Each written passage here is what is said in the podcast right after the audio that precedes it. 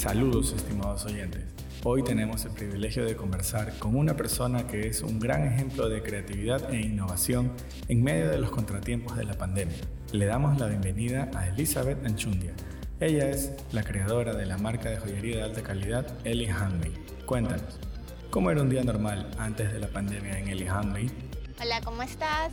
Los días previos a, la pandemia en Eli Handmade, primero fue una, un emprendimiento dirigido a mujeres, luego ya se fue a mi parte geek, a me gustan mucho Star Wars, ciencia ficción, etcétera, y fue tomando esa línea. Entonces siempre hemos mantenido eso, un día normal de venta o mes de venta era entre unas 20, 30 pulseritas o adicionales collares de mujeres eh, con pedidos especiales ¿Veías la pandemia como algo que no iba a llegar a Ecuador? La verdad es que lo comparé mucho con el H1N1, que sí fue un boom en otros países, que llegó aquí, que hubo un tipo de vacuna, pero que nunca nos afectó tanto. Lo veía lejano, lo veía, eh, es en otros países, pero como toda la información era muy especulativa, no se sabía nada en realidad, lo realizamos con normalidad, dos días después encerrados. ¿Cómo fueron esas primeras semanas de confinamiento? Bueno, entonces Eli Handmade venía con esa evolución, ya venía con un pensamiento de cambio cuando llega la pandemia. Las ventas sobre todo fueron un, cambio súper drástico porque no podías salir todos los días a entregas, tenías que tener días específicos, horarios, tratar de, de, cuadrar con las personas también, porque ellos o no tenían movilizaciones o estaban en sus trabajos, salían a tal hora, se chocaba con tu hora de regresar un relajo. Entonces sí fue un poco chocante para el tema de, de, eh, del handmade entregas o días de pandemia. ¿Encontraste guías o ayuda para tu emprendimiento? Bueno, la verdad es que me metí en cursos, eh, tuve dos de la Organización Mundial de la Salud con el tema COVID, retorno laboral, adicional de temas eh, de marketing y estrategia digital, porque ya te comentaba, Eli ya venía en un cambio. Entonces, yo creo que ese tiempo de pandemia lo utilicé para este cambio, esta evolución del e-handmade, de bisutería de alta gama a joyas de oro y plata. Ya de, salir de esa conchita donde solo estaba yo y yo mismo creaba todo, a dar plazas de trabajo, saliendo de una pandemia diciendo, ah, lancémonos, vamos. ¿Quién dijo miedo?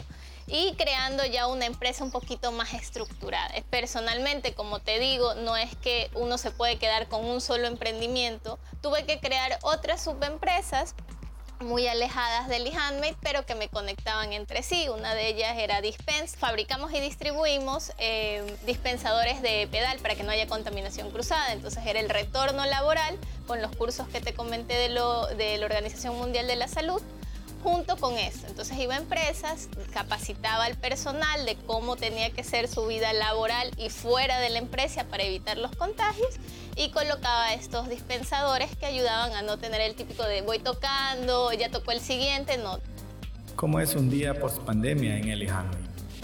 Un día después de pandemia de Eli Handmade es, es con mucho esfuerzo. Ya no estoy pensando cada día en qué es lo que voy a hacer porque ya tengo un plan armado, un plan armado de seis meses, con mucha más comunicación con mi comunidad, muchos más en vivos con otras páginas que tienen que ver mucho con lo mío. Tal vez no son joyerías, pero son páginas de películas o, de series específicas como Star Wars, en las que me permiten tener una conversación, el tema de, emprendimiento dentro de, este, de esta comunidad entonces eso es lo que estoy haciendo ahora, es entregarme a mucho más eh, a otras comunidades, a otras páginas y que ellos crear lazos como un networking para el Ya ese, ese plus que le doy a mis clientes de estos gustos de mi comunidad reducida, porque es una comunidad geek, gente que tiene gustos específicos, eh, ya tiene ese, ese,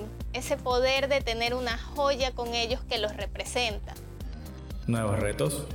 un nuevo reto que en realidad estoy muy feliz de compartir es que el Handmade va a Galápagos, va a, abrir una pequeña boutique dentro de un hotel en Galápagos donde tanto extranjeros como nacionales que visiten las islas y que se puedan llegar a, a hospedar en este hotel puedan tener acceso a mis creaciones. Y, nada, yo estoy súper feliz por eso, porque ya es como el sale de Guayaquil y se pone su primer local en Galápagos. Muchísimas gracias por tu tiempo y acompañarnos en este espacio. No olvidemos que el resurgimiento económico empieza desde casa, desde nuestro propio deseo de superación. Sigamos apoyando, comprando, dándole like a las publicaciones, compartiendo los productos y servicios de los emprendimientos locales, porque el lado B de la pandemia es positivo.